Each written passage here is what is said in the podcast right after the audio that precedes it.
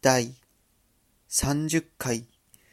大森ちゃんの雑談ラジオはい、ということで、えー久しぶりに、えーラジオ収録の方していきたいと思います。えー最後に収録したのが確か、えー5月の終わり頃だったので、約、えー1ヶ月ぶりの、えー収録となります。えー本日は、えー6月の30日と、えいうことでして、もうね、え6月も、え終わってしまって、まあ今年もね、えもう半分過ぎてしまうとえいうところですよね。いや、今年はなんかこうね、コロナがあったせいか、なんか早い気も、えーしますけどね。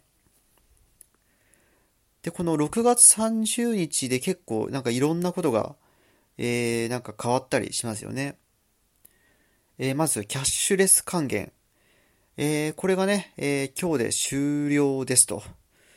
えーいうことなんですよね。そう、私も今日、えー今さっきですね、あのスーパーの方で、えーまあ、行ってきて、まあ、えークレジットでね、えーお支払いしてたんですけど、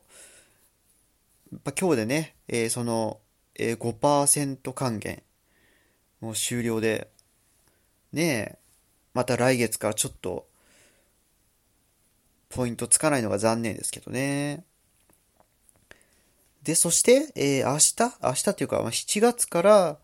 えー今度あの、袋？そうそう、あの、えー買い物袋が、え有料になってしまうという感じなんですよね。あれはなんかお店によって若干値段が、えー違うんですよね。そう、なんか安いところもあれば、えーちょっと高いところもあるし、えー一応あの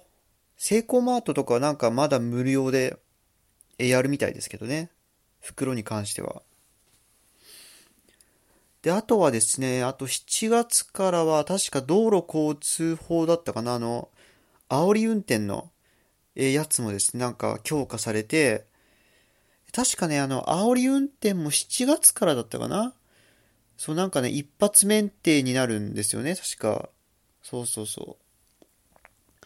そう、なのでね、7月からは結構いろんなことが、えー変わっていくなっていうところなんですよね。えーでは今回の、えーテーマなんですけど、えー今回のテーマは、えーおすすめの、えーインディーゲームを紹介、えしていきたいなと、え思います。え私もですね、この、まあ、コロナ禍の影響で、まあね、え家でゲームすることも、まあ、多いんですけども、もう最近はほとんど、もうゲームの9割ぐらいはインディーゲーム、えばっかりやってますね。やっぱね、それくらいね、もう最近のインディーゲームというのは非常にレベルが高いですし、やっぱそれぞれ個性があるんですよね。それが面白いですし、やっぱ人が知らないゲームをね、その発掘するっていうのも結構、えー面白いんですね。で、私もその、まあ、インディーゲーム一応、あの、バンドルで、えーバンドルセットでね、えー購入したのもあるんで、多分全部合わせると100、150本ぐらいかな？は一応あるんですよね。スチームで買ったのが。ただまだやったのがね、まだ70本前後 ?60 本か70本、えーしかやってないんですよね。インディーゲームについては。そう、だからね、まだ全然、まあ、詳しく、詳しくないというかね、まだ全然なんですけど、まあ、その中でもね、やっぱね、おすすめの、えーインディーをですね、えーまあ、紹介していきたいなと思います。まあね、インディーゲームの中で、まあ、どれか一つ、まあ、どれか一つ選べと言われたら、やっぱりね、この、アンダーテイル。まあ、これですよね、やっぱね。知ってますかね、アンダーテイル。もうね、これはね、なんだろう。な死ぬまでにやってみたいインディーゲームっていう感じで、こうね、こう、まあ、ちょ RPG の、えーゲームなんですけど、これがね、非常にね、感慨深いというかね、この RPG の前提を覆すようなね、ね、なかなかこう、心にぐさっと刺さる、えー、ゲームなんですよね。で、そのアンダーテールというのは、その一人の、えー、ゲームデベロッパーさんが全部、えー、作ってるんですよね。確かね、えっ、とね、2年、2年と7ヶ月だったかな？それぐらいの時間をかけて全部、えー、一人で制作していて、で、それも世界中ですごい、えー、売れてるんですよ。確かね、えっ、ー、とね、10、10億以上だったかな？ゲーム単体だけで、確か10億突破した、えー、ですよね、売り上げが。だからそれくらいもう世界中に、まあ、ムーブメントを起こした、その、え、インディーゲームの一つ、え、なんですよね。でね、そのアンダーテールにはですね、この3つの、え、クリアがあって、そのまあ普通の、まあ、ノーマル、あ、ノーマルエンディングと、あとまあハッピーエンディングと、あともう一つなんだっけな、その、もう一個あるんですよね、エンディングが。でね、このゲームに関してはね、ぜひともね、あのー、まあ、ちゃんと攻略本と攻略サイトを見て、あの、ハッピーエンディングをね、ぜひ、えー、見てほしいなと思うんですよね。うん。まもしくはね、あの、私の YouTube の方にもですね、一応、えー、こちらのエンディングだけ、えー、アップしたのも、まああるんですけど、いや、これはね、本当にぜひともね、あの、ハッピーエンディングで、えー、やってほしいなと思いますね。で、まあ、ちなみにですね、まあ、ハッピーエンディングにするためには、えー、一人も、えー、倒してはいけないと。そう、敵キャラをね、えー、一人も倒さないで、えー、クリアするとですね、えー、ハッピーエンディングが、まあ、見られるんですけど、もうこれがね、もうなかなか、やっぱ感慨深いですよね。そう、やっぱね、こう、アンダーテールはね、本当に、やっぱ心に刺さるんですよね。その一つ一つの言葉というか、私もあの、サンズの言葉がね、非常にもう未だに刺さってますけど、まあこれはね、あんまり言っちゃうとね、まあちょっとネタバレで、えー、なってしまうので、まああんまり言えないんですけど、まあ、ぜひともですね、あの、アンダーテールは、えー、やった方が、えー、いいかと思いますね。まあインディーゲームなんでそんなに、まあ難易度的には難しくないですし、まあ大体、まあ5時間か6時間ぐらいあれば、えー、クリアできるかなっていう、えー、感じですね。はい。では続きましては、えー、ホローナイト。これも非常に有名なインディーゲームですよね。やっぱね、ホローナイトに関しては、やっぱこう、インディーゲーム、すべてのインディーゲームの中でも、まあ、トップ3に入る、えー、ゲームだなっていう印象がありますね。やっぱこう、まあ、インディーゲームとは思えないほどの、まあ、クオリティですし、ゲーム性があって、さらに、まあ、アクションもあって、まあ、非常にレベルが高い。だからデザイン性といい、ゲーム性といいもすべてに、えす、べてを兼ね備えたインディーゲームであると。で、これもね、すんごいやりごたえがあって、もう敵キャラがですね、まあ強い。そう、本当にね、厄介なんですよね。だからこういうなんか 2D アクションに慣れてない人がやると、結構難しいんじゃないかなとえー、思うんですよね。で、あとね、こう、ダンジョンがね、すごい、こう、迷宮なんですよ。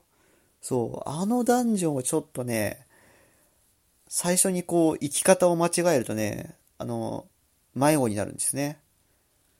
そう。だから、あれはね、ちょっとね、一度迷宮にはまると抜け出せないっていう、えー、のがあるんですよね。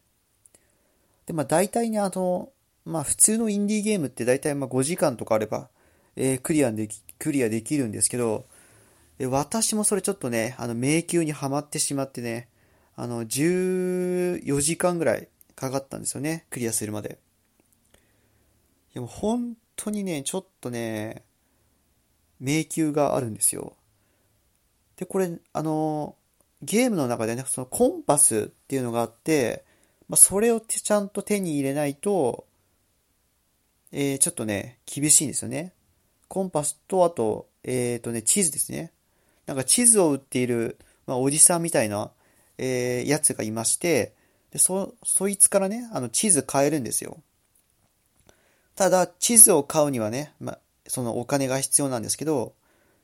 そのね、ホローナイトの場合、その、やっぱやられちゃうとお金もね、あの、ゼロになっちゃうんで、要はお金を貯めつつ、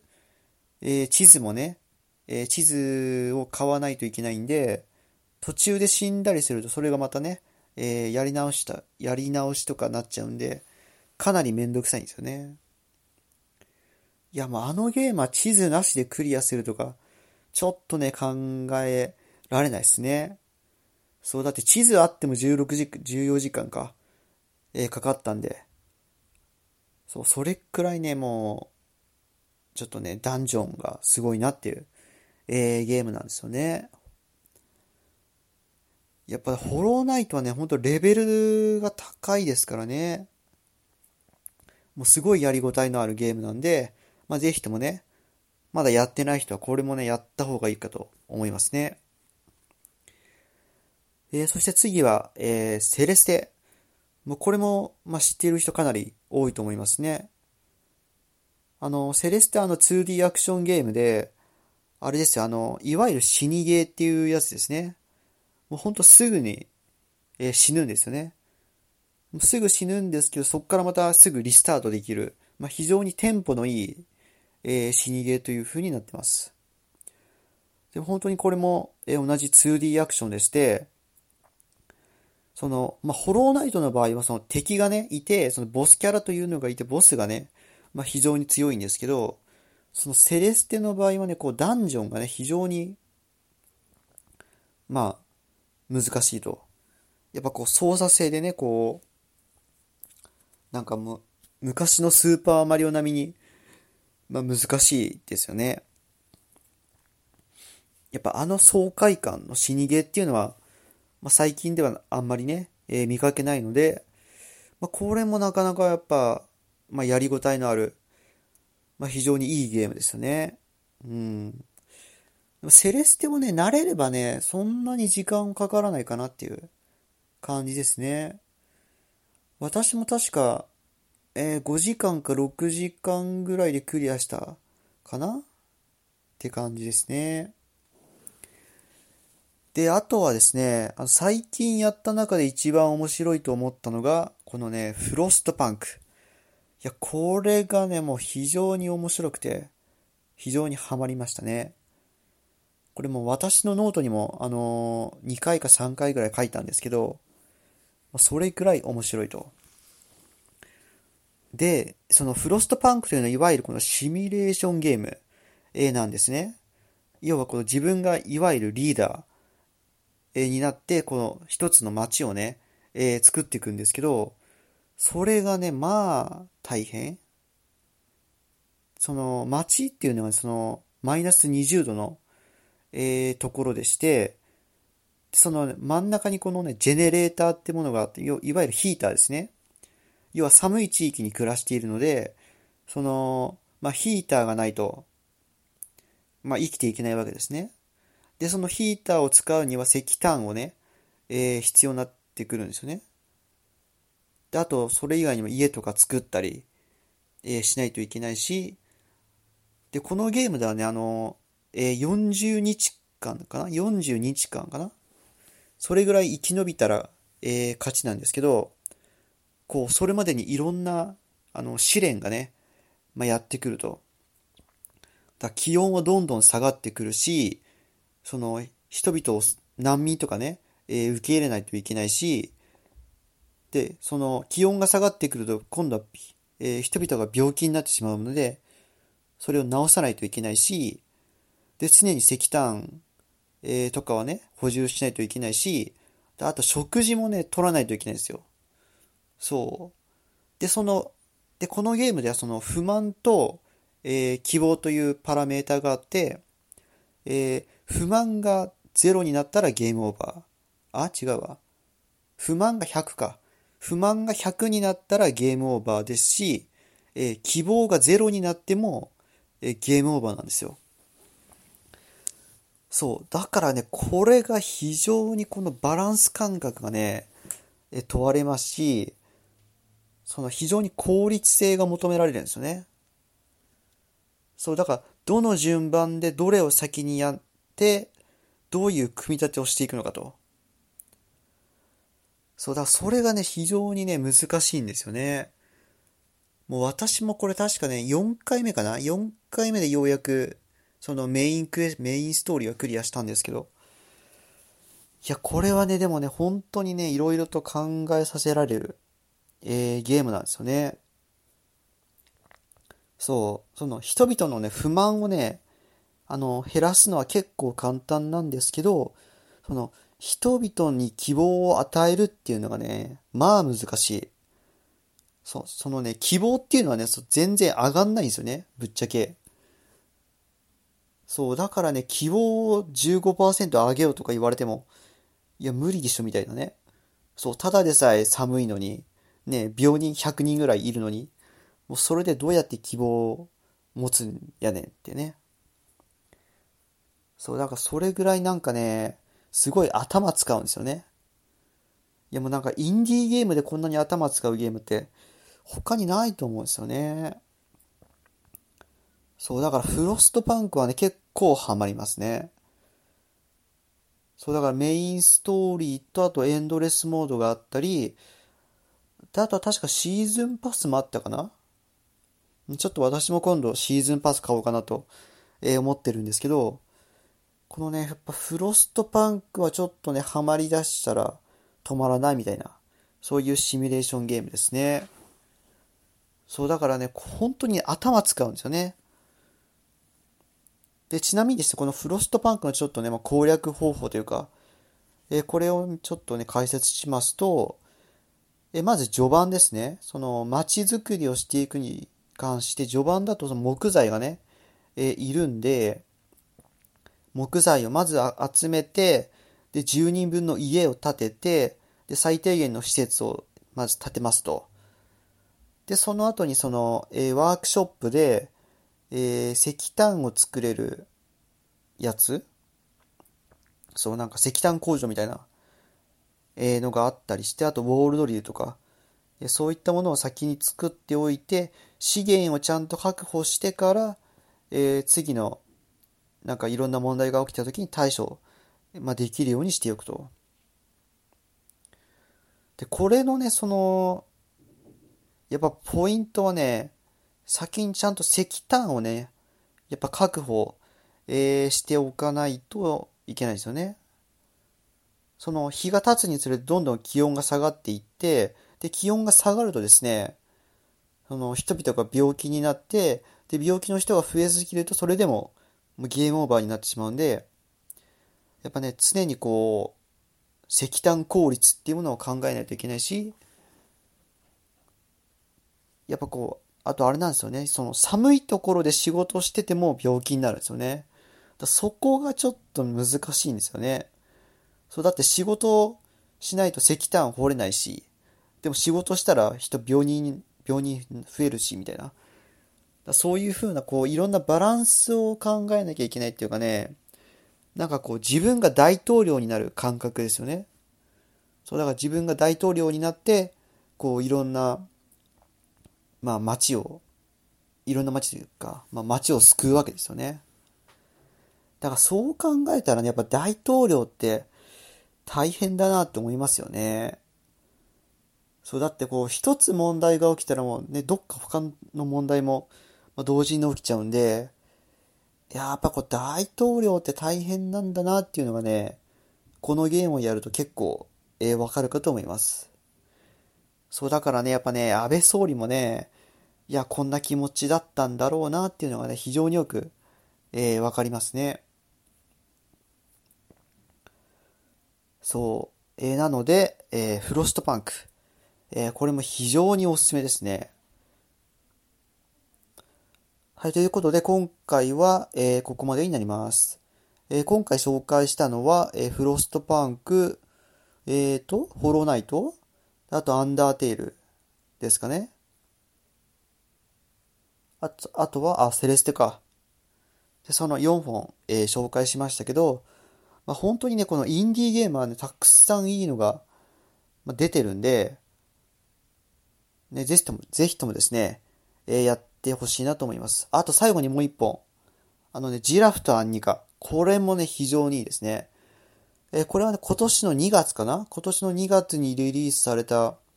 えー、ゲームなんですけど、こちらも結構ね、こうなんていうかな、まあ RPG 系の、えー、ゲームで、こうグラフィックがね、なんかちょっといい感じの、えー、ゲームでして、これも非常にいいゲームなんで、えー、ぜひですね、やってもらいたいですね。はい、それでは、え、本日はこれで以上になります。バイ。